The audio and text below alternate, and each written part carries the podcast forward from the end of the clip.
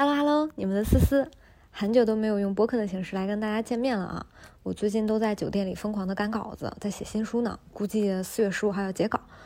但我心里老想着一件事儿，就是前段时间咱们在做微博直播的时候聊过一期大厂的离职潮，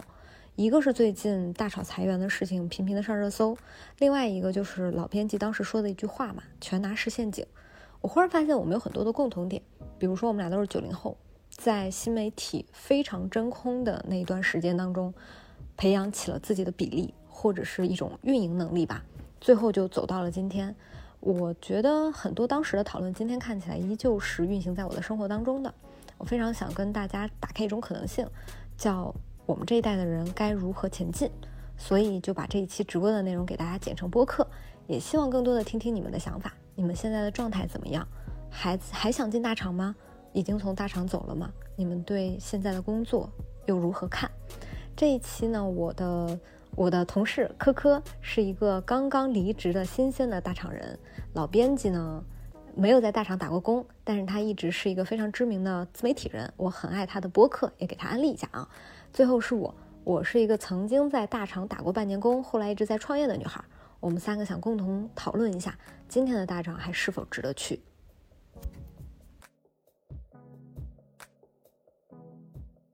老编辑老师介绍一下自己。大家好，我我是呃我是播客节目老 Talk 消息的主理人，然后呃过去做了大概一百多期的播客，主要呃聊互联网科技或者泛泛文化的，然后在聊互联网这个领域呢，它核心的呃主最主要的内容是批评字节跳动为代表的中国互联网。哎，你为啥批评呃那个某节跳动呀？那是我前前司。它它更多的是一种。就是出于对这个系统下面的呃年轻人的发展，其实最近这些年为什么大家更更多的谈论内卷，其实就是因为互联网的整个整体，呃作为产业来讲，它的模型跟之前的互联网有很大的变化，它导致了年轻人更多的是作为一个叫执行者，纯粹的执行者，他在这个行业里面他能够得到的东西越来越少，呃当然经济回报就是一开始门槛的这个经济回报是提高了。但是对于大部分打工人来说，很有可能你在你拿到 offer 的头两三年，你已经达到自己的天花板了。然后后面，呃，发展不那么尽如人意。这个时候他看到了他之前的前辈们，就是同在大厂，现在已经到了中层的这些，比他们早来五年甚至早来十年的这些互联网人，他就会产生一种挫败感、失落感。这是现在很多不满发生的原因。其实我那些微博都在解释这个这个不满的背后的机制是什么样的。老编辑讲讲呢？你觉得就你了解，你现在身边人还以，尤其是刚刚毕业的啊，还以进大厂为此时此刻最 top 的选择吗？应该是至少是 top 当中的几个当中的一个了，这肯定是一个很好的选择。而且我也支持大家应届生去大厂，因为大厂毕竟就是它对于你规范你的流程化，从你开始接受教育，就是你有意识的接受教育开始，大概有二十年时间。这二十年时间你是做题模式。有做题模式，就是老师会告诉你答案，然后你会你答的是不是跟老师的答案一样？你跟老师答的答提供答案一样，那你就对了。就我们一直按照这个方式筛选出来的嘛。呃，直到进大厂时候还是这样。但是大厂呢是一个做事模式，就是有一个目标导向，你要做做成一件事情，然后这个事情会说服你的老板，给你提供更多的资源，再去做下一件事情。就是做事模式和做题模式是两种不同的模式。就对于大厂来说，仍然是。让你完成这个切换的最好的方地方之一，就如果你想完成这个切换，当然有些人是那种天注定的天才，就他他会自我实现这个过程，就是从做题模式进入到呃做事模式。但是大部分的人其实啊应应尤其是应届生，还是需要我觉得大厂作为他自己规范自己做事方式的一个一个地方。嗯，科科，你第一次进大厂的时候是啥感觉？我第一次进大厂的时候，我觉得我有点子优秀了。那个时候我是一种膨胀的心情，真的，因为我第一次进入大厂，我进的是就是呃某节跳动的一个一级部门嘛，然后我身边。有很多非常厉害的人，然后有有知名的这个记者，然后有那种我自诩是一个表达能力很强的人。思思，我们见面第一次我就跟你讲过，然后当我看到我们部门呃和我一样年纪的人写的稿子之后，我流下了自惭形秽的眼泪。而且那个时候我有一种错觉，就是我以就是我觉得我的。这个工作让我站在了巨人的肩膀上，有了更宽阔的视呃看待这个社会的视角。其实就是后面我才明白不是那个样子的，而且确实，呃，像这个呃老编辑老师说的，嗯，天花板是蛮低的。你当时下定决心走是为什么？因为我们今天的主题也是聊聊那些从大厂辞职的女孩嘛。让你最忍不下去的是啥？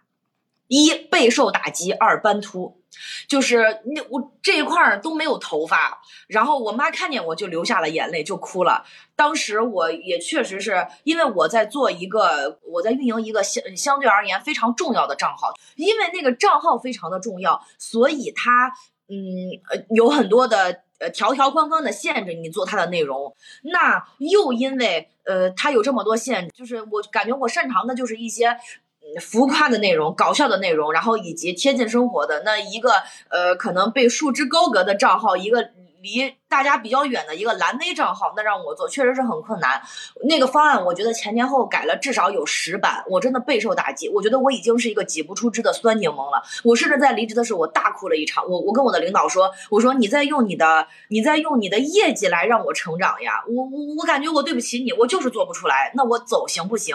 事实证明，到现在这个号也没有做起来，没有人能把它给做。我真的不是在给我自己找找借口。嗯，我很好奇啊，是真的真的加班很严重吗？严重到什么程度？我可以贡献的就是我有一个很好很好的朋友，我们俩认识两年，他跟我说了八次他要辞职，就他在某厂的公关部哦，就是而且做事件做得非常好，但几乎每一次见面他都告诉我，真的干不动了，真的得走，再不走真得死。对，就是加班到什么程度？有没有比较鲜明的例子？两位可以跟我讲讲，因为我真的也没怎么去大厂打过工，嗯。呃，加就是到那那都不是加班，而是你无时无刻离不开工作。嗯，不是加班，就是你你你就是你的工作和生活，它就是是盘根错节，都不是捆死死捆绑，就是盘根错节。就我们大年三十的时候和大年初一的时候，都在工作，就。你你时时刻刻你都得带着电脑，连我这么一个，我真的是我们部门很懈怠的那种那种人，我真的就是你在评三六零评绩效的时候，我的态度都是拿 M 减的那种，我这样子我都是时时刻刻得带着得带着电脑，大家就更这样，甚至就是呃就是 TikTok 那段时间，我的领导每天就睡两个小时。我晚上是需要值班的，因为要美国时间嘛，晚上是需要值班的，所以你想，那根本，而且那种事情是供应商干不了的，所以就是这样。真的吗？就是我很好奇的一点啊，为什么老说呃字节和心脏只有一个能跳动？我很好奇的是，因为字节的业务比较好，还在一个对吧，跟其他大厂的竞争当中格局不一样的阶段，呃，还是在往上走的，或者是还是在扩张的，所以大家才驳斥他、痛恨他的加班文化，还是真的字节就是比其他的大厂更辛苦。科科，你待过几家大厂？我待过两家，一个就是字节，一个就是阿里。然后真心的感受是啥？我真心的感受是我，我感觉字节的加班。与我上一次体会的阿里的加班，就是当然阿里加班比字节少很多，因为我在阿里大文娱呀，阿里大文娱大家懂得，互联网鄙视链的底端，然后但是。我在阿里也加班，可是相较之下，我更喜欢我第一份工作的那种，因为确实，呃，我就是我，我我认可思思说的那种，就是我我确实能感受到那个时候，就是因为呃业务的多方这种拓展吧，然后以及就是产品什么都在上升期，所以那时候你加班加的是你是正儿八经有事儿做，你是真的活干不完，所以你要加班。可是我在上一次离职之前的这个，就是在呃阿里的这个加班体验呢。那就纯粹是因为领导没有生活，领导不想下班，领导不走，领导也不愿意看到你走，所以我我被我被就是我被指着鼻子 PUA 呀，就说你你工作时长，你承不承认你就是最后一名？你连工作时长就是最后一名？我说我都不知道，我说我就上个班而已，我都不知道我参赛了，你凭什么说我是最后一名？最后那个我把我不是把我的领导给骂了吗？我把他给骂哭了，因为说实话，我能接受卷，我真的能接受卷，我能接受一些就是我们活。特别多，我们谁也走不了啊！那就那就呃，或者说一些，甚至说一些资源的争抢，一些好的业务的一些一些竞争，我都能接受。我最不能接受的是，因为某个人的心情，因为某个人的生活习惯，所以导致我们有家不能回，导致我们下了班不敢走，在那儿装忙。这于我而言是恶心，是没有价值的，浪费时间。就我凭什么我年纪轻轻的要和你一样？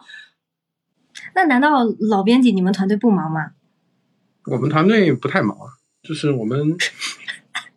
其实这样这样讲吧，就是我们也忙过，但是后面发现没有什么效果。就是你你对我们这样一个团队来说，忙没有什么。我一个一一一星期更新一期播客，我顶天我更新两期，我更新三期，你们还爱听吗？爱听，爱听，真爱听。以及我不太认同，我我不太感受到你老讲字节，我就感觉你今年高频的在讲各个车厂。对，你的核心高频词是理想。对，不是不是是这样，就是播客，因为毕竟我呃播客需要好几个人一起聊嘛，就是我自己独立输出的时候，比如在即刻或者在微博上，我其实。提的最多场肯定是字节，而且字节对我来说是一个他者，就是就是我定义的邪恶轴心，就是我认为这个世界，如果我认为这个世界有敌人的话，就是我认为这个世界有敌人的有有有两三家高科技公司是我的敌人，就是我的输出其实的第一推力是这些公司的存在。我刚才听就是听你说那个，呃，你你你对你阿里领导的那个反感，其实我之前特意，呃，特意就是。大概就是复盘了一下这个事情，就是你在阿里和腾讯这样的公司，你通常会觉得领导是傻逼，就为什么呢？因为这这个公司是一层一层管的，就是大 boss 管管小 boss，小 boss 管中层，中层管你们，所以他这种金字塔型的结构会导致你觉得这个公司里面最坏的人是你的领导，嗯，但是在字节跳动，你你你会你很难归咎于某一个人，就是不是说你觉得哪一个人很坏导致你。九九六也好，加班也好，人生价值不能实现也好，工作处在一个特别不开心的状态你甚至会对有些人感到愧疚。哎呀，是我没有把事情做好，让你也受累了。对，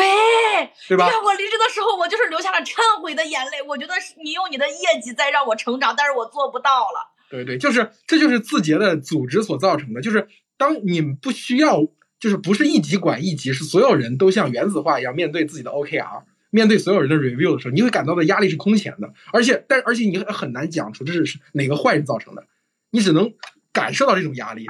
然后很多时候你会觉得无处释放，因为你不能故意怪罪于某一个人，你就只能怪自己了，是我不够优秀，为什么别人都那么优秀，我不够优秀呢？你比如说阿里，我们看到这么多阿里的下课上的事件，就是包括上次阿里那个女生的事情，就是我们我们所有阿里的人站出来，他是坏人，为什么呢？因为。我们可以指出来某一个人在这个系统，在这个金字塔型的结构当中，你是不是压迫了下面的人，对吧？这个这个目标是非常明确的。腾讯也是类似的，比如腾讯的一个业务部门，如果出了一个什么问题，你肯定首先要找他的领导为这个事情负责，对吧？你不可能找到一个特别基层的一个员工。但是你会发现，如果在字节出了问题，你可以很快的把这个责任落实到一个非常基层的员工身上。这就是字节跳动的组织管理的能力，就是你要从好的方面理解，这叫去中心化。就是扁平化，但你从坏的角度理解，这叫原子化。就是没有大人物为一件大事负责的时候，那只能小人物为所有的事情负责了。所以我觉得，就是为什么我老批评字节，就是因为我反对这种结构。就是这种结构可能从效率上来说是最佳的，但是它它会导致一个什么？就是人没有成长。就比如说你在你当你会可以为一件更大的事情负责的时候，那你是不是就提升了？但是当你为任何事情没有任一个任何事任何一个事情都没有人为你负责的时候，这时候哪怕你的 level title 因为你进字节很早很高，它会导致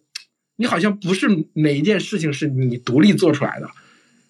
它其实导致的一个最后的结果是什么？就这个导出的最后结果就是你会发现啊，当一个阿里的人离职的时候，我们都知道他干了什么，就经常江湖上就有传闻，比如阿里做哪个业务的人出来了。对吧？然后投资机构会去找他，其他公司人就会找。当时，但是当字节的一个人出来的时候，你会，哎，这个字节的这个增长真的跟他有关系吗？就你也很难说这个，比如这个产品，哪怕他在很早期就进去了，你也很难说这个人好像跟这个增长是有什么关系的。所以他就导致你的这个在这个公司里获得了大量的资源是没办法带走的，就是外界也不从评价你到底你是不是跟这个事情有关，你是不是为这个事情负责。内部的时候出错的时候也是这样。也是没有大人物可以为这个事情负责，所以最后都落到小人物头上。我要反驳你哦，就是因为呃，我个人体感上来讲吧，可能是部门和部门不一样。我反倒是我呃，就是待呃在字节待了一年多，在阿里待了快一年，我反倒是觉得从阿里出来，我一我我我就是一无所获，我没有我讲不出我的自己到底做了什么，因为在我在阿里待的这九个月，我们的业务。换了三次，死了三次。你你你就想吧，就是这个业务的时间比我们现在的速食爱情还要短，它的生命周期。就我刚入职的时候，我是搭建 MCN 的，然后搭建两三个月，刚签进来的号，合同刚拿过来，这边说不让干了。预预算咔嚓就砍了，你就变成了市场中台。市场中台就是你用你之前的你之前的一些资源来支持我们各个业务，他们 IP 的宣推，对吧？然后中台中台做着做着，业务不停的 challenge 你，因为他们不想花钱，他们觉得那你让我花了钱，你一定就要有转化。那做市场的谁不知道钱钱花钱就是你你花在哪儿哪听就能听见响呀，对不对？你不花钱，我怎么给你带来转化？曝我只能刷脸曝光，这是第一步吧，对不对？然后没没做几个月，哎，业务就死了，我们前端死了，我们的前台死了，那我们中台有什么用呢？中台为了要存活，中台开始给自己找活，找的什么活呢？抖音电商，哎呀，真厉害！老东家和新和和新和新公司梦幻这个联动了呀。可是你就说吧。咋可能呢？你怎么一个直播间怎么可能说搭建就搭建起来呢？然后我的之前的工作我也并不是做电商的，所以就搞得我真的是生不如死，直接从 BD 博主，从做嗯 BD 内容相关的博主变成 BD 供应链，我再从开始闯，凭什么？我真的会觉得凭什么？而且。不能接受的一个事情就是，我发现，在呃大文娱这个场域，有很多部门都是，其实为了部门要生存，所以自己给自己找事儿干。那其实你干的这摊事儿，都是为了能够自己把这个故事给讲圆，嗯，然后让你的领导也把这个故事，把他的故事给讲圆，然后你们的存在好像都有了意义。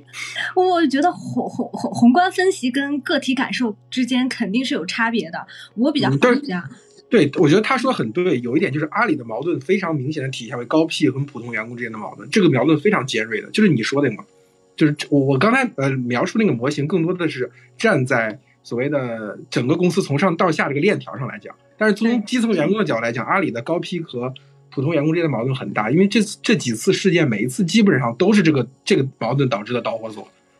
但是啊，但是就字节的矛盾更多的是员工和系统之间，就是这个系统太快了。这个系统太快了，一直拖着你走，导致你最后跟不上，咔嚓断裂了。对啊，有一个人一直在问说，说的这么好，为啥从字节去阿里？我再解释一遍啊，因为我在字节的时候，我负责了一个账号，可是那个账号就是呃，现在就是这个我们老编辑老师说的，就是我和系统之间的这个这个问题吧，就是因为那个账号它的调性问题，导致我自己其实我不是岗了，再有就是我斑秃了，我这块没有头发，我是一个女孩子呀，不是男孩子也爱漂亮呀，是不是？所以说为了个人健康，我休息了。呃，有半年多吧，我才又又就是我当时从字节走，我是离开了，逃离了北上广的。我去西安，呃，工作了半年，嗯，然后就是睡了有那半年是能睡好觉的，然后又回到了北京，因为我感觉我还是适合卷来卷去的地方，我还是适合折腾折腾的命运。说完了，斑秃在那半年好了吗？呃，我辞职自愈，无需医疗。当你心情放松了之后，那块地方寸草不生的那一个区域，几几厘米的区域就长出了婴儿般的这种绒绒的毛。然后你看现在枝繁叶茂的可可，我嗯，我自己从呃，其实从阿里走出去的时候，我心里是想，我再也不想进大厂了。当然，我不是说大厂不好，而是我知道了我自己能做什么和不能做什么。我不能向上汇报，我不能写周报。我尤其不能在每周只做那一两件事的情况下，你还要写八九页 Word 的周报，你还要拽大词儿。我不能欺骗我自己，我想做一个，呃，我想做一个真实的人，所以我不想要去做那种东西。嗯，老编辑是一天大厂的班都没上过，对吗？没有，没上。那你的路径是可以被复制的吗？不太可能吧，因为现在。包括我，我刚你刚才问我，我们忙不忙？我我我其实这个事情还没有没有没有说清楚，就是我为什么不忙呢？因为不带新人。就是过去过去过去媒体行业有一个很重要的传承，就是你要带新人嘛，你要带实习生嘛。其实我曾经过去带过的实习生都还挺不错的，但后面的发展也都很不错。但是这两年遇到了一个问题，一个就是就是可能。嗯，进入媒体行业的年轻人并没有以前那么多，也没有以前那么呃简历有没有那么好了。第二个就是现在的年轻人不太相信这些成功故事了，就是你跟他讲之前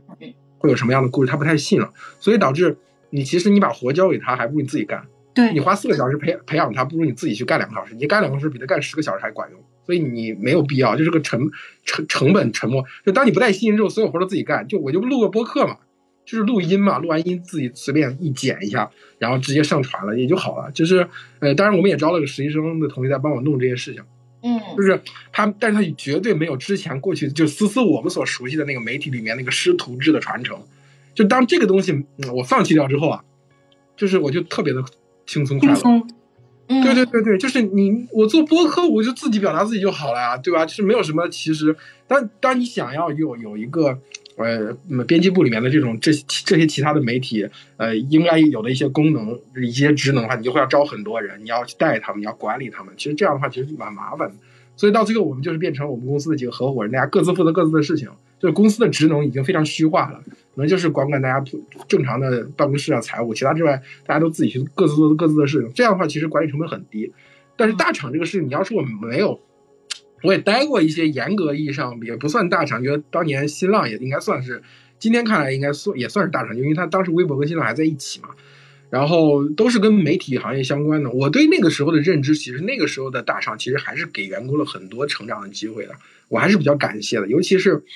你看媒体行业的很多，比如说中生代的，比如八零后或者七零末的人，你会发现他们早年经历当中，要么就是我们说的传统像南州那样的、南方大院那样的机那个机构媒体，然后好多就是门户网站时代，从从呃频道的呃这个编辑变到主编、副主编，就这么一路升上去的。就是我觉得就是。它有一个非常呃变化的点，就是我觉得可能就二零一四年，嗯，到二零一六年这个时间段，这个时间段就是说，当当互互联网的确定性已经被资本市场上完全兑现的时候，就是就是资本市场已经承认你是未来的方向，你是呃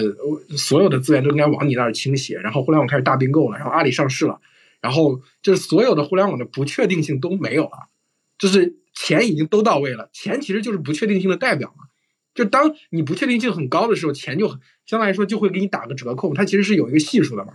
就当你的风险系数已经零为零归几乎归零，几乎是百分之百的时候，那这个事情的价值已经完全兑现了。那这个时候你在这个互联网大厂里面，你确实能做的事情越来越少。但是字节跳动已经是最后一波了。就我这么讲，就是字节跳动绝对是互联网最后，就是因为它其实通过自己的高效抢了很多其他老牌大厂的地盘儿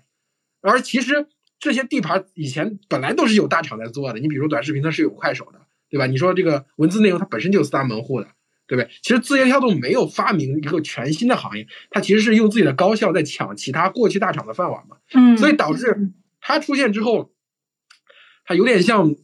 怎么讲？有点像 PC 互联网在三六零出现之后，PC 互联网在三六零出现之后，就是矛盾达到顶峰，就三 Q 大战嘛，老老老巨头和新巨头之间的巨矛盾达到顶峰，然后 PC 互联网的红利就没了。其实你如果比如说你真的去百度工作过，或者去三六零，或者去腾讯呃那些门户网站实习，你会觉得在二零一零年你就觉得好像大家没什么发展了。但是万没想到 iPhone 出了之后，然后就小米，然后又又是移动互联网，然后像美团、滴滴这些全都出来了。这是关键问题在于。这个移动互联网这这个打破格局这个东西，你在你们需要急需成长的时候没有啊？就我们这些人算是赶上了个尾巴。比如说我像我的我在媒体行业实习，应该是从二零一一年开始的，就二零一一年的正是互联网打的最热闹的时候。然后我在在三十六氪的编辑室呢是二零一四年，就那个时候创业是大众创业万众创新的顶峰嘛。就所以我是最初那几年我是见证。所以今天比如说我在跟潘乱做节目的时候，我们经常就感慨，为什么我们相信这些事儿？就是我们相信年轻人付出会有回报，啊，我们相信一个公司可以从小做大，那是因为我们经历过。但问题现在为什么后浪不相信呢？因为他们没有见过。就等他们来的时候，最后一波可能就是字节跳动了。就你进字节跳动，就是你优秀的证明。如果你连字节跳动都没有进的话，那你更没有机会去分这个呃移动互联网呃最后这个波成长的红利了。所以我觉得这种状态还是。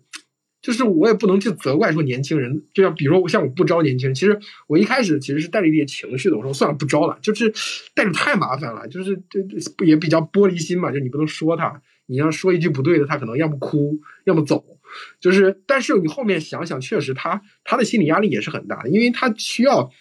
需要去面对这些。被我们上一代人已经已经已经兑现的不确定性，所以我现在我有一个观点，就是我我我甚至反对互联网发展的太快，嗯，就是你要给你要给三年后或者五年后的人时间和空间，就比如说字节跳动，就如果他只是比如说如果他只是做成了头条这一件事儿，它变成一家大公司，对吧？然后它有一个成长期到达成熟，然后开始衰落，然后这样字节跳动人出来可能会去做别的社区啊，也可能做小视频啊，也可能做音乐啊。这个时候你们的职业生涯是感觉是完全不一样的。嗯你可能会从字节跳动跟着你一个老板一起出来创业，做了一个，比如说假设啊，就假设就做了一个抖音，但是他未必像今天的抖音这么成功，对吧？就可能你参与了抖音这个产品的早期，然后他当时还很小，可能当时有二十个抖音，就从字节跳动出来了六个人做抖音，从阿里出来三个人做抖音，有很多人二十大概二十个，这其实思思我们在呃早期的时候，其实市场就是这个样子嘛，任何一个赛道里面大概都至少有。一个手数不完的选手在做，那你们这些人进到这个互联网行业，肯定都是跟着不同的人做嘛。有些企业发展到 B 轮，有些企业发展到 C 轮，有些企业最后 IPO 了。那这个过程当中，你其实能够随着公司一起成长。但现在问题是太快了，字节跳动一下子把这个行业吃完了。它比如说广告收入，你看得非常明显，在线广告，比如纯文字的时候在线广告，它可能三年就吃掉了百度一半的份额。然后像短视频更是，它快手，它从二零一七年到二零一八年，短短一年时间就超过了快手。然后现在它的广告收入可能是快手的两三倍，那就这种速度发展，你们年轻人怎么可能会有那种随公司一起成长的感觉呢？你是觉得公司当公司出现在你面前的，它就是这么一个庞然大物啊？嗯，以及我觉得你也很好的回答了为什么媒体行业没有那么多好好的新人了。我是指那些有才华的新人，因为有可能我们经历的那个时代确实有事儿写，每天故事发生在我们身边。对，你是有东西写的。嗯，有一个人有一个问，有一个人在这，当然这个人也一直在在 challenge 我。这个人说那个说呃呃说呃老 talk 不喜欢带现在的年轻人，那你是谁带起来的？这样讲就是确实，你首先互联网公司肯定会提供一个平台给你嘛。但是我我就是我这样讲，当时因为互联网公司的组织管理非常的低效，就这样讲，为什么我反对字节？因为字节太高效。嗯，正是因为低效，它导致你有大量的多余时间。你比如说，我当年在第一份工作可能在凤凰实习，就因为我是当时负责科技部门的，就是工作是测评手机、看手机的，但是我可能只用花两三个时小时的时间就把工作做完了，然后剩下的时间呢，我就会跑到资讯部道看他们那边有什么新鲜的事儿，然后他其实对我早期的帮助是挺大的。去了新浪科技一样，就是他们对实习生是没什么 KPI 要求的，所以导致我大量的时间是空余的，我没事儿干，所以我就疯狂的写文章，写到最后头条全是我的文章。因为大部分的编辑其实不写文章的，就是门户的那个运行机制其实是，呃，编辑吧，就是你把别人的转载别的稿源，然后你把好的稿源放在好的位置上。但是因为我没有人管，我自己的工作又很快做完了，所以导致我就疯狂的写文章，我把自己填，我把这首页的版本版面都给填完了。那所以我在是一个实习生的时候，就可能因为我我写了一篇文章，呃，让公司让当时的科技频道拿到一个非常大的单。所以，然后那个领导就对我很侧，很很很另眼相看。但是我也没有说在那久待，别人也没有挽留。就是我觉得啊，我应该去更机构、更平面的媒体去做工作，我就直接离开，我去了第一财经周刊实习。一就是每一份工作对我来说，其实因为它给你的经济回报没有那么大，知道吗？就是我觉得当时主要是因为这些工作工资都很低。所以你你你你完全你的更换成本就低，但现在对你的更换成本非常低，钱很高，你不可能再找到比这个更好、更值钱的坑位，可以这么讲吗？对，所以我为什么我还批评字节的一个一大逻辑就是字节自字节跳动崛起之后，北京再也没有出现过现象级的公司，为什么呢？因为他把无论是房租、人力成本，就是一个互联网公司成长起来所需要的这些生产要素的成本，都抬高到一个创业公司根本无法负担的地步。就是一个年轻人，他拿到一个字节的 offer，字节可能现在有有多十几万人了吧？啊啊，对，超过十万，嗯，对，你说十几万人，北京就这么多应届生，优秀的应届生，你一家公司就拿走十几万。你要当年我们思思应该有印象，我们当年行业里经常在讨论的是两万人定律，就是一家大公司到了两万人就就开始低效了嘛，对不对？现在的公司动辄就是十几万、二十万人，那他吸收的人才其实已经让这个。没有更多的人才是散落、自由散落在这个城市空间当中，那你创业公司怎么去招人呢？你怎么跟字节跳动比较呢？所以我觉得这其实就是，就是刚才那个同学的问的题很尖锐，就是那你不带人，当初谁带你呢？当初带我那个人，他其实是无心插柳，他没有想带我，他只是找一个廉价劳动力来替他扛事儿。嗯，但是这个过程无心插柳的过程当中，你就成长了。现在的人就是我花大价钱招了一个字节跳动，花很大钱招一个人。我需要用我自己的机制把你管起来，你要做我让你做的事情，那这个时候自由消失的时候，可能性就消失了。是，我我分享一下吧，我曾经看过字节的简历系统，我嗯有幸看过，我也惊呆了。就是各个从运营到技术到前中后台吧，所有的那个简历，就是字节的 HR 到什么程度？就是那所有的简历有不同的领导给你写那么长的就评语，就不嗯可能有漏网之鱼。我是回应老编辑刚刚说的那个，当你想北京十几万人最优秀的人才都在自己，你而且没有漏网之鱼，就有可能你如果是个人才，你今天不在我这儿，但你一定面我一定面过。且我们几轮的 leader 都面过，出具过不同的对你的判断，你哪里好，你哪里不好，然后一个人被分析的透透的。我就看到那个简历库，我整个人震惊，因为我们是小小破穷的创业公司啊，尤其是我和老编老编辑，老编辑可能不是小破穷啊，我们是小破穷。你看到了之后，你心里想的就是，你拿什么抢人啊？拿什么呢？他们的福利待遇这么好，你你连编故事给他们，他们都不相信了，只能靠命了。就是在这样的情况下，就只能靠命了。我能问问大家吗？如果今天一个毕业生他选择去大厂，自你们所谓的他能拿到的资源和开的眼界，就是他能到底能获得什么？他应该获得什么？在你们的视角当中，最建议他获得什么？科科觉得呢？你就说一个就最打动你的。最打动我的简历背书，因为有 有因为有一些事情，就比如说他交到你手中做了，你写到简历上了，他无论如何，他也算是一种呃比嗯，尽管说有些片面啊，它是一种就是我们能力的能力的证明吧。然后再有就是，我觉得大厂很就是不管说你在一个呃，因为就这种这种机制吧，它会让你变得很耐操。就是你你你在做什么工作的话，如果工作量比较大的话，你从大厂出来的，我觉得会有一点除却巫山不是云。好了，好，压力到了老老编辑。那我就重复一下，重复之前我那个观点嘛，就是从你要从做题模式进入到做事模式，你做成一件事情，就是哪怕只有一件事情，你在大厂里面最后完成了一件事情，让你从发起到到中间的这个过程到最后的结果，你能为它负责，就这一件事情做成了，你就算是我就觉得算是拿到自己想要的东西，你就可以昂首走出来，无论是。呃，就是你在找下一份工作，可能还是大厂，你就可以用这个事情作为你的敲门砖，就是这个事情是我做成的，哪怕你说你你在进入一家比较创意、初创阶段的公司，那你也可以说啊，这个事情我能够负责下来。其实它倒不是外界是一部分，就是让外界相信你能做成一件事情是一部分，更重要的是你自信心的建立，就是我就是能搞定这种事情，就是我这就是我的意见。哎，那那我这个不太明白，难道不是在小公司这样的获得感，就是呃，可能小公司它的平行的项目的周期比较短，然后项目比较多，或者是你可以练手感，建立这种自信的次数比较多，而在大厂它的周期可能比较长，参与的人也比较多，甚至可能有一定的赛马机制，你可能是做不成的那个呀。嗯，对，这其实就是需要你去定义一件事情到底是什么。就这个事情可能不是公司定义它啊，这是一个项目，这是一件事情，它可能就是完全在于你自己要去定义这件事情是什么。这个事情就是，所以这我说的外界的承认比你就是你内心对自己的认可和比外界对你的认可，其实在这个世界上更重要。就是哪怕是哪怕说就只是一次线下活动，你认为你做到了尽善尽美，嗯，也可以的啊。就是公司可能只是认为这只是公司项目当中一个小环节而已，但对于你来说，它可能就是一件事儿，你把它做成，嗯下次你就有这个信心了。嗯，我我我我我这样获得过信心。你你展开讲个故事。嗯，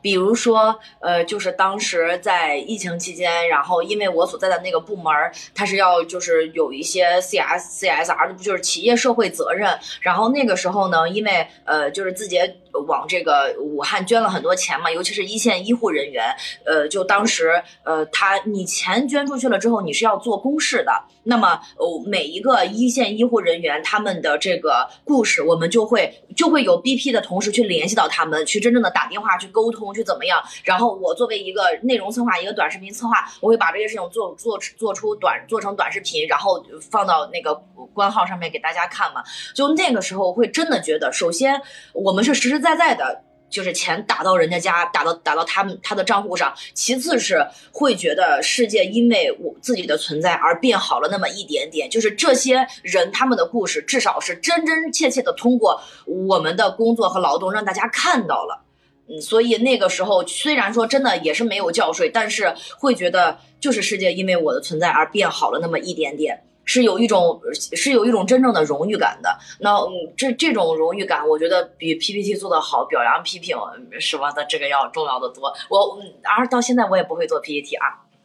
看到一个问题，也是我们用户问的：大厂的内斗严重吗？嗯，我想先回答大厂内斗严不严重？真的，这个看命。那比如说我在阿里的这个部门，它是首先对我要说一个前提条件，我在阿里，我是在一个生态公司，尽管说我是我我我不是外包啊，我是一个正式的员工，但是生态公司不一样的。你们想，生态公司它就是新业务，那变动多大？那真的是业务死了，你这公司的存在意义就没有了。所以本身就是身世浮沉雨打萍，所以我的离职离的就是轻松又愉快。嗯。再有就是一个公司的文化会让，比如说我就感觉其实呃，就是我我所待的呃，就是那几个月，我感受到感受到，尤其是外包同学，他们是非常非常没有归属感的，他们会觉得自己非常非常的被招之即来挥之即去，体感是很不好的。那基于我这么一个这么感性的人，虽然我不是外包，可是我。觉得待在这样的环境里面，好像人的阶级分的很明很明显的地方，我待的不不愉快，所以呃，这这就决定了我离职啊。然后就说斗严不严重，我我就是上一份工作他们斗特别严重，那斗斗天天就是斗。你现在觉得创业难吗？就就此时此刻你的感受是那种，一旦开始做了就，那你要你要你要看你到底愿意为创业付出多大成本吧。就是刚才大家讨论的问题，我觉得其实有一个非常清晰的的的的结论，就是当你创业，你要准备好创业的时候，你要一定要保证自己的现金流的稳健。这个现金流的稳健，就是你不能说，有很多进入大厂的员工，说实话，就是有点冒犯，就是他这份工作可能是他从来没有想到自己可以拿这么多钱的工作，就很多应届生都是这样，尤其是前几年，这两年还多，因为这两年的预期其实已经比较高了嘛。前几年就是可能突然哎拿了一份哎 package 这么大的工作，他可能他的现金流突然就就涨上去了。涨上去之后就落不下来了，你知道吗？就是由由奢入俭很难。但是如果说你你一直来说，对你来说说这个，比如说你的现金流可以压缩的很低，就是其实大厂里面什么除了房租之外，其他的呃开支其实并不高。如果你能把自己的现金流维持维持在一个非常低，然后有一些多元化的投资，等到你出来创业，其实能够给你相当长的一个空窗期。就是你你你你这种，我觉得这种现金流的思维模式，它不只是公司要有。那人也你可以把这样去理解，就是你的现金流，一个是你挣的很多，一直有现金流进来；另外一种就是你的花费没有那么高。这样的话，哪怕你的现金流可能出现了一个下下降，或者说中间中间有半年的 gap，那你也可以完全 cover 掉。所以我觉得年轻人可能就是如果你要准备好创业的话，我是建议你不要把自己的现金流搞得很高，就是你自花个人花销搞得很高。你搞得很高之后，其实。嗯，很多大厂的陷阱其实就这么来的，就是比如说买了房子，月供那么高，你怎么离职？你回家，而且有些可能是已经组建的家庭，像这这次出事的这个员工，二十八岁的员工，他就已经背了两万一的房贷。嗯，那你想象一下，他就在这种没有选择的情况下，他在工作中其实本身又又是一种压力。就你不要把它只理解为一种经济压力，对吧？就是你为要保住这份工作，你你需要你。就是你在心理上觉得自己没有选择的时候，你会其实你被迫需要投入更多的时间精力成本上，其实让你的身体处在一种更有风险。刚才科科说他那就是那那段时间脱发，然后休息半年就好了。其实，在就是人人的身体状况其实跟工作状态其实是高度绑定。那这种绑定其实本质上是一种经济跟物质压力的一个集合，其精神跟物质压力一个集合。嗯。你会建议大家留多长时间的现金流？我记得有一次半佛在讲那个新媒体创业的时候，说每个年轻人，如果你真的想辞职，不是不只是创业，或者是想换工作，都要给自己留六个月的现，就是六个月的工资，就是六个月的现金流。你存够了，你再走。因为我是这样，我是这样看这个问题，就是就是，如果说你真的发现一个机会了，你肯定是就是肯定是要 all in 进去，就是哪怕你比如说问亲戚朋友、问父母借一点，你也可以的。但是就是说。个人准备的现金流六个月的现金流，怎么讲呢？就是应该是比较，就是比较现实的吧，就是不是那么难达到。有些人我我知道的大厂有些员工喜欢买基金，偶尔还投一些加密货币，其实现金流非常多的。就我认识两个小伙子，真的是，哎，我之前还有一个实习生小伙子投比特币非常早，以至于他过早的财务自由了。就是我是，所以我觉得就是六个月肯定是一个，就是。一定是个底线啊，就是个底线，就是你这六个月可能是你自己攒的，也可能是父母。比如说，你觉得对你六个月的生活开支对你父母来说不是什么压力，你万一有一天开口的话，他们也会给你，不而且不会给他们造成困扰。我觉得六个月真的是最起码的，我觉得是最好照着十八个月准备。这有人问说，八卦一下，六个月的现金流是多少？这得看你每个，这得看你的消费水平。就是老编辑说的六个月的现金流是，比如说你每个月花五千块钱，那六个月就是五三万块钱吧，就看你每个月花多少乘以六，是这意思吧？我理解对了吗，老师？对对对。我跟你讲，如果说我现在裸辞，我的现金流就是六天，就是六天，真的，我 never ever 攒过钱。就是我也不知道我的钱花在哪儿了，朋友们，我连一个包也没有买过。然后说实话，我从大概是从一九啥都能说吧，就是收入啊，一九年的时候开始，我大概收入就是三十多万。呃二二二零二零年的时候，对，然后到现在我一分钱都没有，就是我没有攒下一分钱，就是连我回北京的时候的这个，就是我我从西安回到北京，就是去年五月份我才开始自己给自己交房租，在这之前我去西安还是我在北京，我的房租都是爸爸妈妈给我交的，就我都不知道我的钱花在哪儿了，就就是吃喝打车，其实就这三大块，买衣服没了，嗯，我也没有买过什么名牌，就反正哎呀不知道，很迷茫。老编，你教教我吧。啊就是，其实就是降低自己的欲望。就是我，我是一个就是就是不会被任何消费东西打动的人。就是我怀疑任何消费的价值。但是就是他不是所有人都是这样的，因为有些消费确实给你带来快乐嘛。所以你还是要保住一项，比如你的呃爱好，或者说你认为特别有意义的事情。那那你保证他的消费开支。那其他之外，我觉得都可以尽量压缩。然后，因为怎么讲呢？就是投资这个事情呢，最重要的问题是你要不断有钱能投进去嘛。就是如果人一个人想从就是在股市里面赚点钱，那你就要学巴菲特，让你自己的有永远有可以补仓的钱。那永远让自己永远有可以补仓的钱呢，有两个两种情况：一种情况你有钱，你有无尽的现金，像真的巴菲特一样；另外一种就是你每次投的很少，所以导致你剩余的钱相对于那个已经投出的钱，永远像是很多。所以我是觉得这个就是你克制一下自己的消费欲望，所有的消费都要 think twice，就是第一时间不买。嗯，然后第二次真的觉得自己一定要买，不得不买的时候再去买。所以我觉得，其实就我执行这个还是蛮容易的。就是我我从来不背大额房贷，就我到今天都没有背过大额房贷，然后也没有什么一个月有什么大额消费。所以其实我是一个就是可以永远把自己的现金流维持到一个很低的这样的一个人。所以我觉得这个让我享受到了充分的自由。我们再回到我们年轻人的那个话题，其实我很感兴趣两个话题啊，一个是此时此刻那些三十五加的在大厂打工的互联网人在干嘛，去了哪儿？他们离职去了哪儿？这个是更久不变的话题啊。但另外一个，我想给。更年轻的在看这个直播的年轻朋友们设计一个通路，就是集群策群力嘛。如果今天你是一个家庭条件没有那么好，呃，原生家庭不足以负担你在北上广深这么打拼且对吧？有六个月现金流，你就是一个普普通通的孩子。今天来到了比如说北京，你有没有哪一些比较稳妥和适合你的道路可供选择？那先说三十五吧，先说我也说说。我印象中啊，我来北京的时候还真的在大厂打过工，只打过半年。我那个时候在人人游戏，我第一个领导我。上一个月还见过他，然后他最近又在创业了。就是创业这个事儿，我真的跟你们说啊，上瘾。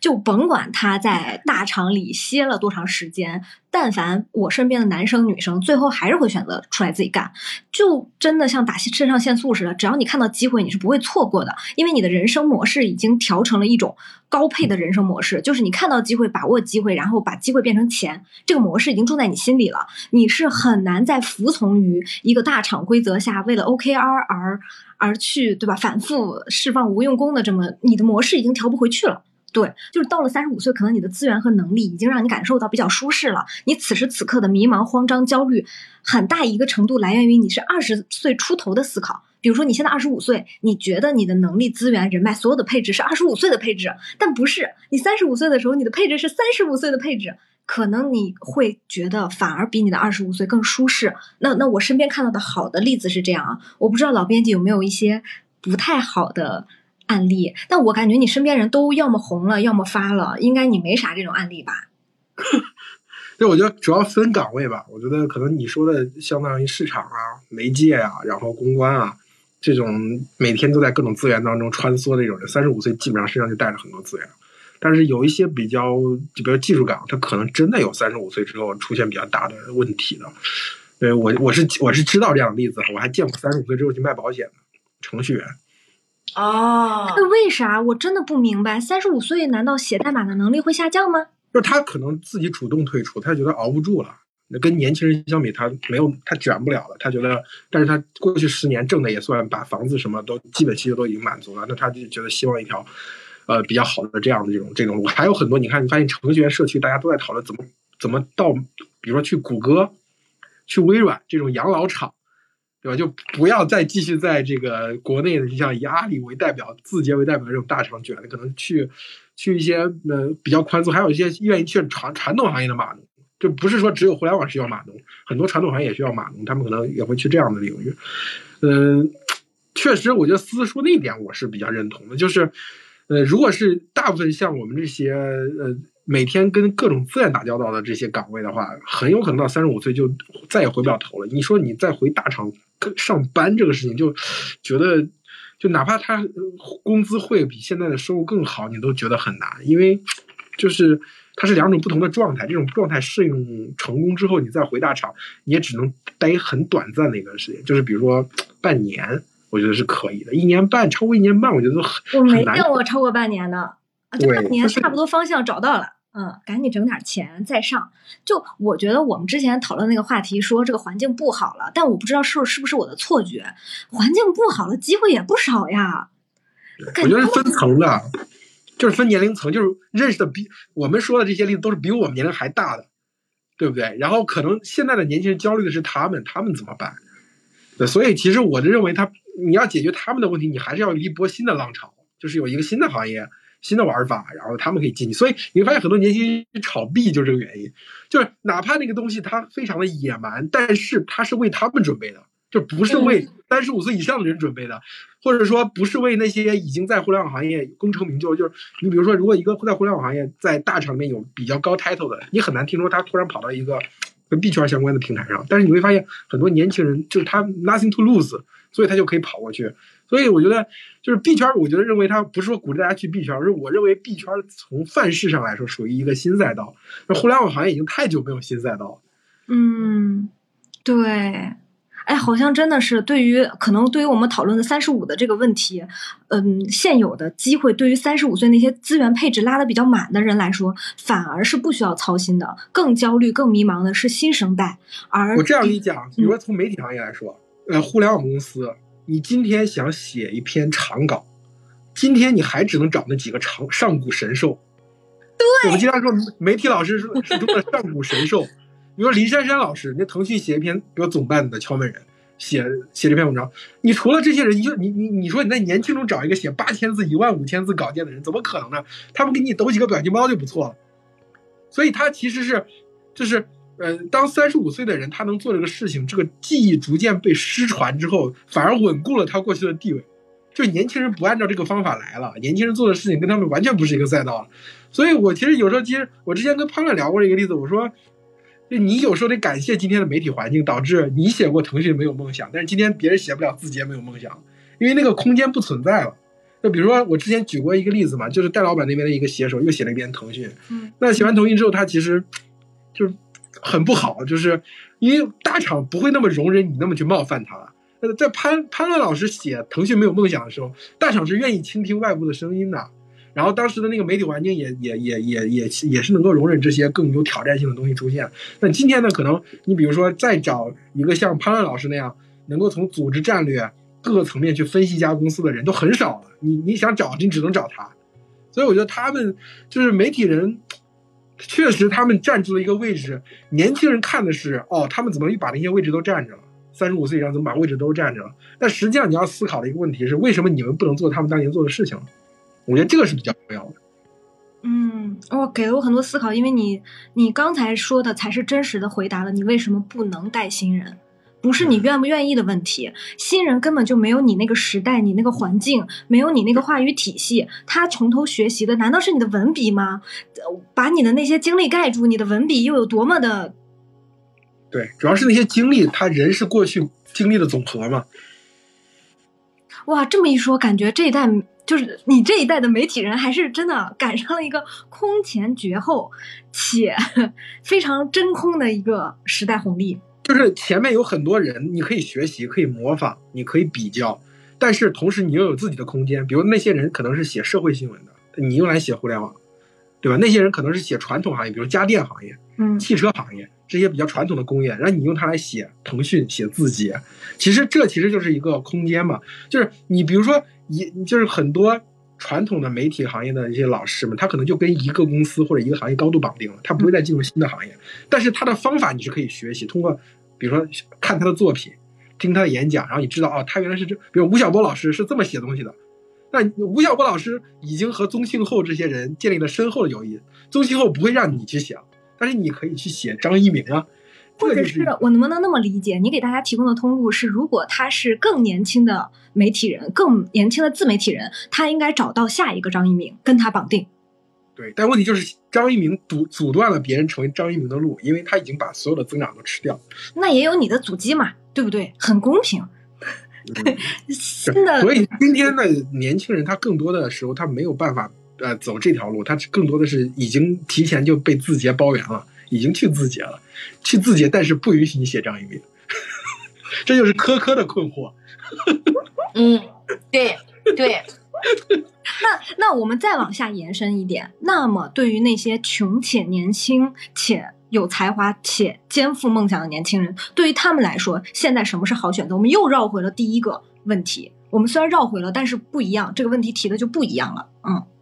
哦，这个我我我我想先说，就是穷且年轻，因为呃我一直都穷呀，对吧？我我虽然说可能就是比较运气好一点，爸爸妈妈借，但是我一直都很穷。然后可是我觉得穷且年轻，嗯、就是穷能明智，丑能静心。你要是一直都特别有钱，你怎么会有这种高端的思考？是不是？我觉得我还是建议。嗯，就是朋友们，当你们在大厂和嗯别的什么公司之间摇摆的时候，有机会进大厂，还是进一进，感受一下。你总不能你不经历的时候，你总是就听，你就觉得嗯这地儿不行，太卷了，怎么着怎么着，我不去了。然后我觉得有机会的话，还是体验一下大厂，然后你再做选择。大厂已经帮你筛选出那些靠谱的人了。就是你的概率会变高，什么意思呢？如果我我有时候在想，我创业比其他更年轻的人创业有一点好，就是我经历过那个时代，我身边的人厉害的人特别多，就厉害的、靠谱的多多少少。就比如说老编辑，我找他能找着。你说他，我跟他是很好的朋友吗？未必，但我找他能找着。那呃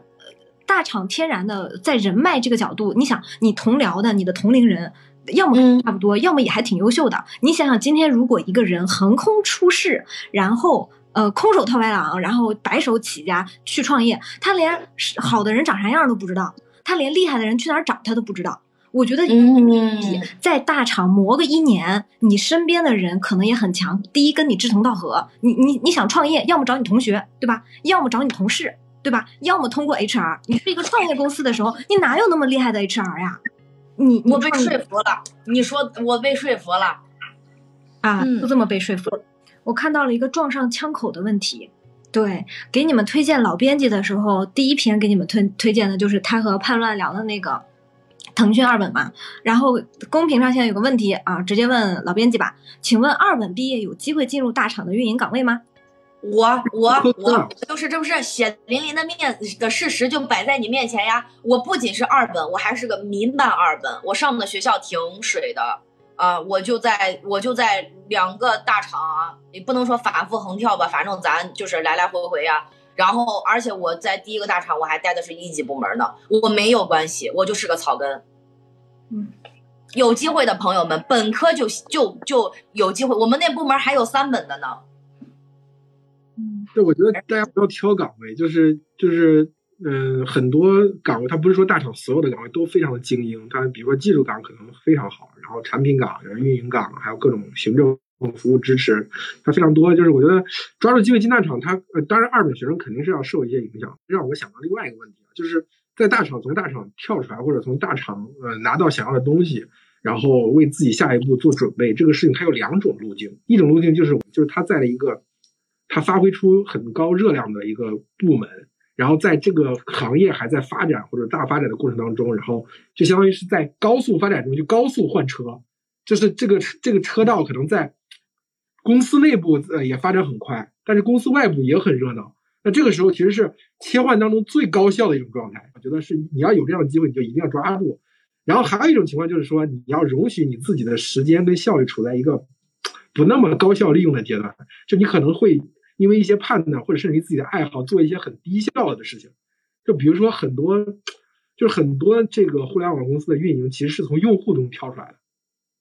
对，尤其是在我们那个时代，非常的多。就是这个产品可能还在比较早期的时候，它已经有一部分用户，然后用户呢，在这个社区里面或者在产品里表现很经常会会反馈一些问题什么的，就是把自己的这个兴趣爱好或者课，或者说就是所谓上班之外的时间，呃，要抽出来相当多一部分，然后去用于去干这种效率不太高的事。就是你可能当时干的时候，你不知道这个事儿跟你后面的职业生涯会有什么关系，你可能只是刷了一个产品。你也可能是接了一个私活，可能就比如说外面有有人在在你的那个程序员或者产品经理的甚至运营的圈里说有一个什么活，可能需要需要一个人来干一个星期两个星期，对吧？帮我把这个事情搞定，就有可能是接私活，也可能就是真经纪人体验产品，甚至有可能是交际社交，就是你一定要抽出足够多的时间干这些效率看起来一开始看不是很高的事情，但是你可能三年后五年后突然回看，当时我认识那个人，当时我接那个活，或者当时我发那个帖子，跟我后来的。做的事情的关系很大，我觉得这就是乔布斯当年在斯坦福大学做的一个演讲，就是你当时不知道为什么，但是事后多年看，它像珍珠一样串成了项链。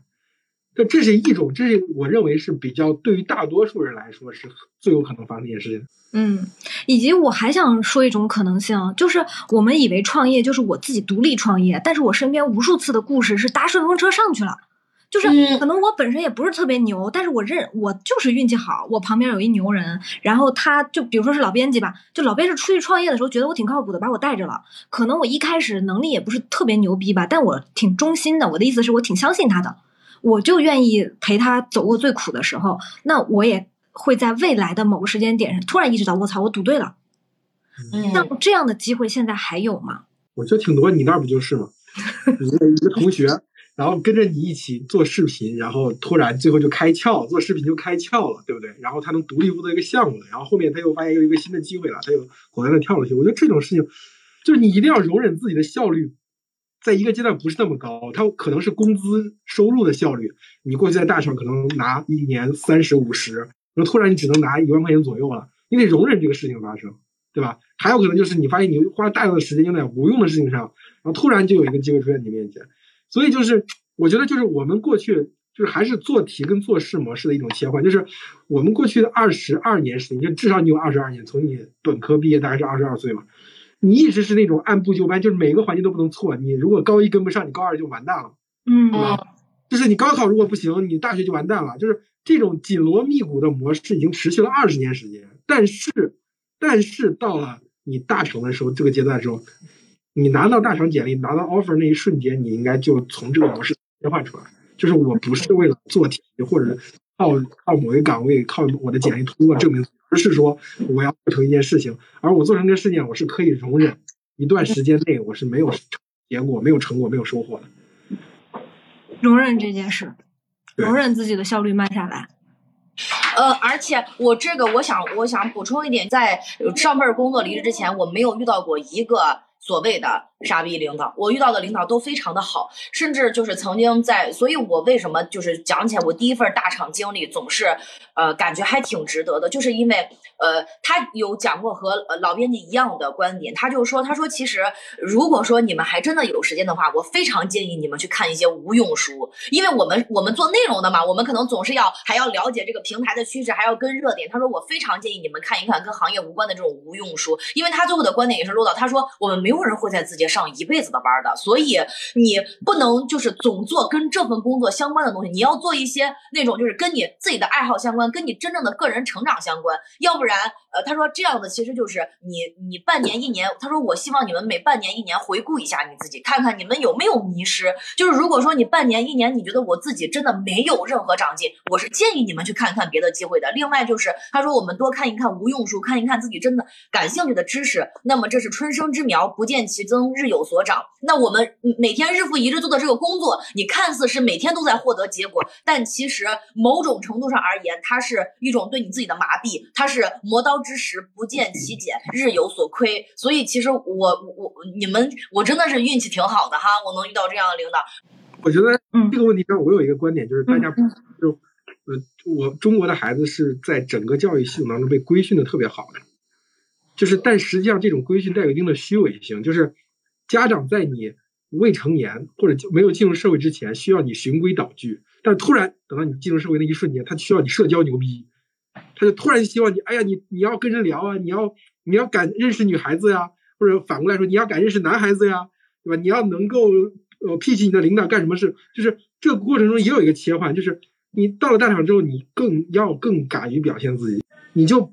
做你自己，你就表现出更多的刺，然后通过这种方式，你让别人去真正的认识你，因为我们真的是年轻的时候被规训的太好了，太多东西要教育你要这样，你要那样，你要那样，这些规训本身就是在泯灭你自己身上的个性。你嗯进入工作这个状态之后，你要尽快的重建个性，因为工作其实是需要你够能够体现出一定的不确定性。这个确定性本身是没有价值的，不确定性反而是有价值的。这个时候，真的就是一种做自己的人反而会更好。而且在这个问题上，我就讲，其实，呃，就是女生一般来说，女生是被社会规训的更多的，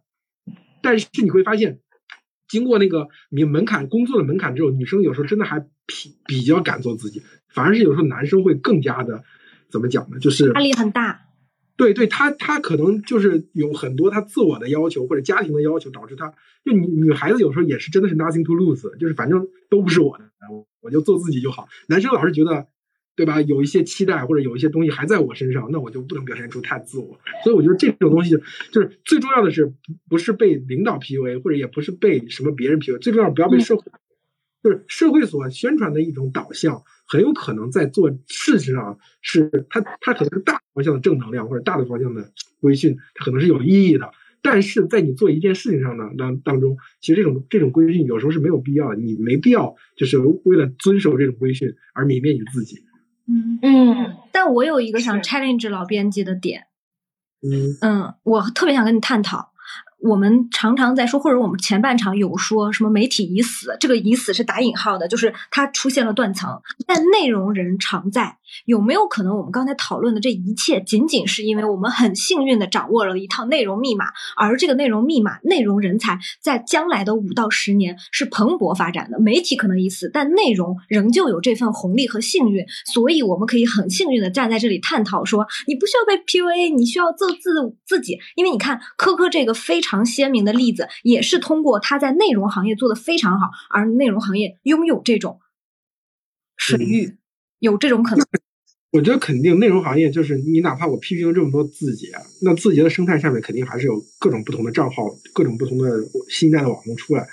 那 那只是说它相对于我们上一代来说，它的变化太快，它就没有那个让人成长的机会。你就想吧，我如果只能成名六个月，我为什么要培养新人？嗯但是我如果我知道我我我我能够，我就我成名之后，我我能够有六年的这个成稳定成熟期，那我肯定要培养新人的。所以在这个时候，其实对年轻人的要求是更高的。你要更敢使在一个东西，比如说你真的很很关注一个粉丝账号，那他突然有一天他就觉得他就扩张了，他就变大了，那他有机会进去，那你一定要进去。他其实是就是我们确实是在一个 easy 模式下，相对于你们。相当于后浪肯定是在一个 easy 模式，但是就是反过来讲，我们那个时候的回报是看不到的。嗯，你们的回报其实是已经压很高了，一个大厂的 package 有多高？大家想象一下，真的是这个这个就是这个这个这个确定性本身确实是被兑现了，所以对你们提出更高要求，我认为你们也应该能够能够，就是就是真的是就是小心发言啊！我真的是想，当时我们那时候进互联网行业，真的大部分的互联网公公公司其实是没有，至少没有公务员的工资高的，还会低很多的，而且确定性是不没有那么强的。今天大家进入一个大厂，哪怕是二线的大厂，它的 package 也是远高于远高于是社会平均水平的。我那个时候，我在我自己的行业，就是我自己正经毕业应该去的单位的工资，大概是我进互联网行业、进媒体行业的三倍。但是我是愿意牺牲这三分之二的收入去干我想干的事儿。但是我觉得你起薪多少？方便透露一下吗？四千五百块钱，四千五。对，这是第一，而他他甚至没有我实习生的时候，因为实实习生还是有稿费，就是我第一份正式工作只有四千五百块钱一个月，我当时听了以为我一听错了，我说怎么会有这么低的工资呢？但是你想了第二次之后啊，它虽然低，那可能因为它是个创业公司，它是个小公司，那我们那我就我就勉为其难吧，就是问家里要个房租钱吧，要不，当然最后也没有要，就是我当时在人大西门租了一个小次卧，一千八百块钱，因为当时我媳妇儿在民大还读书嘛，我在人大西门租了一千八百块钱，然后到了周末我就没有没有钱看电影。但是我就觉得这个这个过程本身吧，我觉得就是一定你要放，你要有得，你那要失，就一定会有失，不要想全拿，就是全拿这个事情本身就是一个陷阱，就是你在大学又好，对吧？然后工作又成熟，流程又成熟，你成长，他很快让你拿得到做事的方法，然后然后又又工资很高，那他就必定隐藏了一个陷阱，就是我觉得我甚至觉得这是公平的，嗯，当你拿的。比我们那个时候高大概五倍甚至十倍的工资的时候，那它的确定性的丧失本身就是一种代价。是，其实我更一更进一步想问你的是，内容密码还在吗？内容红利还在吗？如果今天内容还是一个我们理解的快车道吗？嗯，我觉得肯定是啊，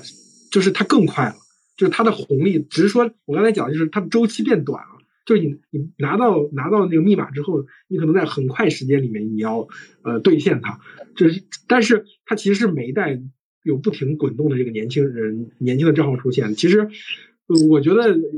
我觉得在尤其是在 B 站或者小红书这种平台可能更好一些，就它的可能这个周期稍长一些。在抖音上这个周期更短，在 B 站跟小红书上我觉得周期更长。但是呃确实为什么我反对字节跳动的原因，就是当算法取代了关注关系之后，它确实是让。这个周期变短之后，机构媒体在变弱，但是个人在变强。就是可能我做一个 KOL，其实我很轻松，但是我要做一个机构媒体，要有内控流程，这个东西就很，就就成本很高，所以最后大家都放弃。当放弃掉之后，新人就没有办法得到培训的机会了。但是反过来，大家想，这其实给了很多的这种过去机构媒体的提供的职能，现在是大厂在提供。比如说大厂里面自己就有，对，然后还有一些运营培训，他自己他有提供这样的知识岗位，所以我觉得。就是对，相对于我们那个时代来说，你确实是应该第一份工作去大厂的。但是你在去大厂的时候，你不需要挑，不需要捡，就是你任何的岗位，你先做起来再说。然后在这个过程当中，你保持学习能力，你要看什么新鲜的事情，你要关注它，你要容许自己的时间处在一个那么高的模式，看多看多见人多聊天。我觉得这其实就是一个对所有人都适合的选择，就是它任何一个成功的模型一定会往这个里面去。就是没有人知道我当时为什么就就是，可能我们上次在做播客的时候就聊一个也是自己的同学嘛，他就说他说现在呃像字节的核心部门已经不太可能就是让应届生去了，对吧？新人是很难去的，更多的是这种所谓的竞争边界战争，就是比如说跟阿里在在一块打得很厉害，那这块可能大量的需要人，大量的招年轻人招实习生，就是当然也存在这样的状况。我觉得在，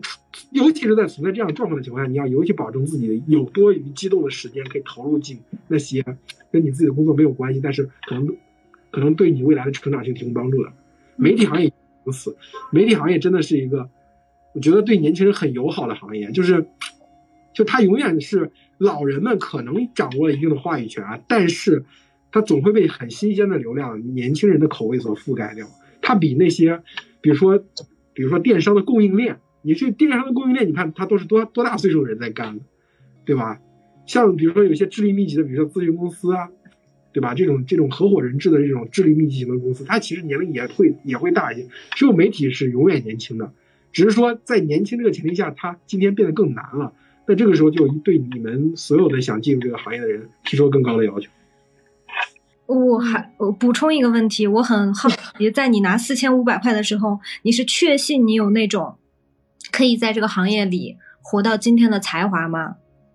嗯，不是的，这纯粹是因为被被人人跟人的连接所打动。就是你你你觉得怎么会有人看到一家一家公司只是提供了一个 PPT，他就相信了他做的事情能改变世界，而且愿意掏出五百万给他，让他去干这件事。当时那那次。被打动我就是当时在，呃，三六课的路演，然后当时徐小平老师就在现场，就是徐小平老师在现场，就是听下面的那些路演嘛，就其中给了一一个人的 offer，然后就是我投一个项目，投当时投记得是两百万吧，可能就两百万，一个从百度出来的产品经理，我都忘了是做什么事情了。你是被这种气氛所感染的，它跟自己没有关系，就是你认为这个事儿是对的，就是这种事情超出了你过去的经验，但是它又发生了。你就觉得啊，我一定要参与其中，跟你自己在这个世界上到底哪就是我觉得有时候大家太关注自己，为什么不关注世界呢？就是你如果世界可以变得更好的话，我哪怕我活得没有那么好，我觉得也挺好的呀。就为什么非要让自己和世界一起必须世界变好，我也变好才行？我觉得这两个可以做一个取舍，就是我可以先不变好，但是世界变好，世界变好呢，那就会给我提供更多的机会。就是不能说，就是就是我刚还是我刚才那个观点，就是你如果想全拿的话啊，那你就很难，它很容很有可能是个陷阱。但如果你说我只要一个，其他东西我放弃掉，它往往就是一个出路。我觉得刚才我有一个视角被打开了，就是当你发现，呃，全拿是一个骗局的时候，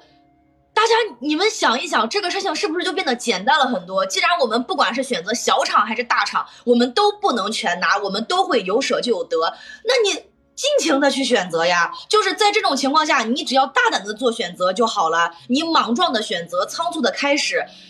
都比你为了完美主义去想我到底去去纠结我到底去大厂拿钱多还是去小厂拿自由多要好，就是你你你仓促的开始永远比你完美主义的停滞要英雄的多。所以我感觉刚才老编辑的这个这这个观点一下子就打开了我的思路，我就想要给大家宽一宽心，你们不要犹豫，大胆的做选择就好了。反正我们永远都不能全拿的，我们都要有失去也要有获得，那你直接就凭直觉做就好了。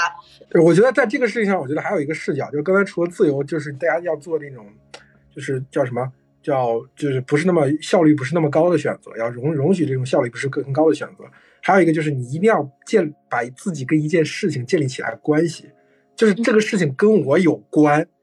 就是就互联网其实很奇妙一点，就是大家很多时候的自我成就，有时候你不知道为什么，它就像你后你事后看好像哦，你怎么就跟互联网公司有有关了？哎，你怎么就跟比如说潮牌有关了？你怎么就跟影评有关了？就是还是要，就当你在摸索的过程当中，你要比较广泛。但是当你发现你在某一个领域是有才华，或者是有更比别人表现出突出优势的时候，你一定要持之以恒的在上面钻研，要不断的精进。就是这个，就是先开始的时候可能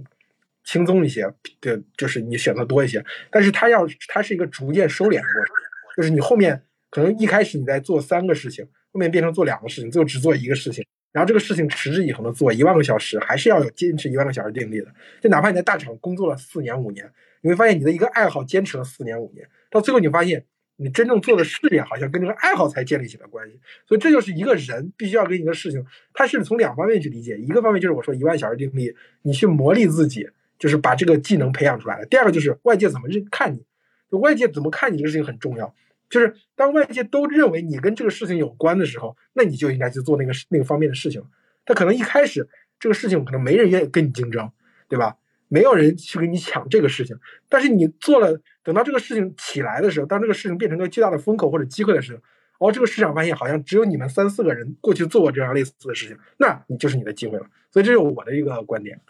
我补充说一下 PuppyTube 这个事儿啊，我我觉得就像我刚才问老编辑的那个问题，我还是想展开跟大家讲一下，确实是个管道。就是像呃，科科是进过 PuppyTube，我是进过逻辑思维，我是在逻辑思维只有五十个人的时候去的。就是你去的时候，它完全就是个小厂，但你你如果有幸在那个时代去过一家未来有可能长成头部的公司，现在得得到估值多少了？你说 Q 吧，嗯。不是我的意思是，它可能是一个创业公司，人很少，但是它未来有可能长成一个巨头，或者长成一个头部，在那个细分行业的头部。那在这个过程当中，你也享受了某一种红利，因为未来你都可以说，它就是你未来可以说，哎，我从 PapiTube 出来的。你知道，对于一个大厂的人来说，或者大厂的面试官来说，哎呀，他搞过 Papi 的账号。差不多我也能，我没搞过，我这我得这我得严谨一点儿，我没搞过，我是他们的签约视频博主，而且我我但是我搞过别的，别他们他们公司呃就不是他们公司，就是我娘家，哎。就是呃前期就是我我和呃就是 Bigger 研究所呀阿崔呀我们都是第一批签约视频博主，然后我有先后做过他们的运营，然后后面我有做其他博主的这个制作人，就是纯做内容的这种的，但是我没有做过活儿的，这得严谨一点。嗯，我只是想说路径有很多种。我们今天晚上就是给大家开视角，告诉大家，这就是我们刚刚讲的差异化竞争。如果你的笔杆子比较好，对不对？且能够在早期的时候承受风险，愿意拿四四千五，愿意拿每天五，那进入媒体行业或者是内容行业是你此时此刻相当不错的选择，因为它未来五年、十年都被需要，且只能越来越贵。嗯，大家一定要要就是先相信才看见。马老师说，对，不要先看见了才相信，那就晚了。我必须要给大家蕊一下我们老编辑哲学啊！今天晚上我听明白了，就是一个呢是让自己的效率慢下来，第二个呢就是呃什么来着？效率慢下来，然后全拿是陷阱，全拿是陷阱，就是你知道吗？你可以把这两个手牌打出来，然后以后每次直播就是你有一个自己的 slogan，就是全拿是陷阱，效率慢下来。嗯，我再问一个开放点的问题吧，除了内容行业以外，大家还看见了什么机会？对，哪些行业、哪些机会、哪些跟我们今天听直播的年轻人相关的，是不是可以展开谈谈？是的，是的，喝的。我觉得消费行业应该也可以吧，这个思思应该看的更多。嗯，对，我在想，我今天一直没讲这个茬儿，我在想，我就给你跟大家讲讲故事啊。我当时跟我呃，几乎跟我同时间创业的还有一个身体，就是做身体护理的品牌，他们真的是高速成成长，然后团队只有二十个人。你看，我坚持了那么长时间做拍视频嘛，做自媒体嘛，他跟我坚持了同样的四年之后，他今年的销售额应该是三千万。对，只做身体乳这个，就是身体磨砂、身体护理这个细分啊。然后他今年开始找到我的时候，说我要做第二个品牌了，因为我感觉我们这个二十个人的团队做到三千万营业额差不多了，我再往上，我的团队就要扩大，我需要拿钱。他没有拿过融资啊，没有完全没有拿过融资，就是自己团队自己 run。他说我从零到一的这个经验都有了，我要孵化第二个品牌，我第二个品牌要做高端线，就让我觉得，嗯。今天我们所谓的消费品行业，一开始先是美妆护肤嘛，然后后来到食品，然后到现在慢慢的，今年又开始在讲别的故事了嘛。消费品行业好像看似我我会觉得要比我们当时自媒体行业的那个红利快的太多了。你好像现在进去，如果不是一个很小的，就是你想啊，我我真实的感受是，如果是一个很小的团队，你能被带飞固然好；如果不是一个很小的团队，今年可能还是有点波动的，就是。就像是你要不要去大厂一样，你找一个能稳定下来的。因为我觉得对于年轻朋友来说，最最害怕的是变动，就是我这个公司倒了，这对他来说是个巨大打击。我不知道你们是不是啊？对我来说是。我最年轻的时候换业务我都不害怕，我害怕的是这个公司倒了。因为今天如果你听到一家公司倒了，你接下来听到的不一定都是好消息。我们那个时代，这个公司倒了，还有下一个公司起来，市场上不断有热钱，你能不断的融到钱，你能不断的换。其他的创业公司，但今天你听到一个消费品倒了，你可能听到的第二就是你换一家，它又倒了，可能就达不成刚才老编辑说的那个，你一直在相信，一直在看见，可能是相反的逻辑，就是在哪儿都不行呢。那个时候你会剧烈的怀疑你自己，所以我觉得今天给年轻人的两个字啊，就跟我跟刘思义聊的一样，苟着，找一个温暖的水域，踏踏实实的苟着，积累自己，然后慢下来，然后不全拿。然后相信才能看见，一切的一切来源于狗道活着。嗯，小建议。所以我觉得消费品公司今年有可能会倒一批，提前给大家释放一下这个 这个，所以不一定。但是啊，有可能智能汽车行业会很好，大家可以听一听我们的老 talk 消息，感受一下哪个厂比较好一些。嗯嗯，老编辑是觉得小红书和 B 站还是很好，对不对？就是二线大厂还是很好。就是。小红书、B 站这种平台呢，它要相当程度上要服务好的，比如说百大，对吧？比如说自己腰部以上的这些博主，那这个时候有大量的职能岗位和包括这个博主本身的成长，他会有很多的机会。就是就是可能跟字节相比，比如说字节拿到了这个领域百分之八十的流量，对吧？而小红书跟 B 站只拿到百分之二十，但是小红书跟 B 站它有自己的调性，对吧？它的一个一个上面的一个账号。或者一个赛道，它的成熟期，它的这个生命周期会很长。这个时候，其实这些头部的 UP 主也好，他们变成了公司，对吧？后面包括后面还有一些 MCN 也好，包括他们产生的各种商务的需求啊，相对来说是比较稳定的。我觉得是有利于年轻人成长的。而且刚才思思说那个消费品今年要大规模的倒闭，其实这个视角其实你要用更精确的语言去描述啊，它其实甲方乙方跟平台它是个三角关系，嗯，对吧？你可以在甲方乙方跟平台之间互相跳。说？今年平台强，你就去平台，对吧？也不叫今年平台，就是比如说平台好去，你就先去平台；如果平台不好去呢，你可以先去商户；而商户不好去呢，你可以先去千寻，对不对？总有招实习生的，对不对？所以我觉得这种方式其实就是你不要把就是不要把自己的技能搞得特别单一，你这样跳来跳去，其实广告公司的人或者媒体的人为什么强？就有的时候就是因为第一个是管理的比较粗糙，第二就是你你你你做的事情有的时候就是来来回回，有的时候你是甲方，有的时候你的乙方，有的时候你跑到平台去做做做做做大 boss 了。就不是跟着大 boss 去在平台那里面，你旱涝保收这种相对来说就是思思说那个一个温水，你在那苟着。其实这三种状态其实对给你带来的成长是不同的，你可以偶尔切换一下。嗯，天呐，今天真的给我开了很多视角，因为老编辑在谈的很多都是颠覆了我们过去的已有概念，就是比如说慢就是快啊，就对应的你的那个效率慢下来，给你更精准的贴了贴，慢就是快。对，第二个就是即使是在这样的情况下，你也可以有哎这种三角关系的选择，其实是想告诉大家，你大胆选择，有人给你兜着。这个我我还是觉得，虽然没有咱那个时代好了，但也不差呀。时代好不好都是五年之后才知道的，就是五年之后你回头一看，哎呀，这个时代二零二二年太好了，比二零二七年好太多了。我也推荐一下，就是很多人想进互联网，想了解互联网发生了什么，我想跟大家讲一个故事。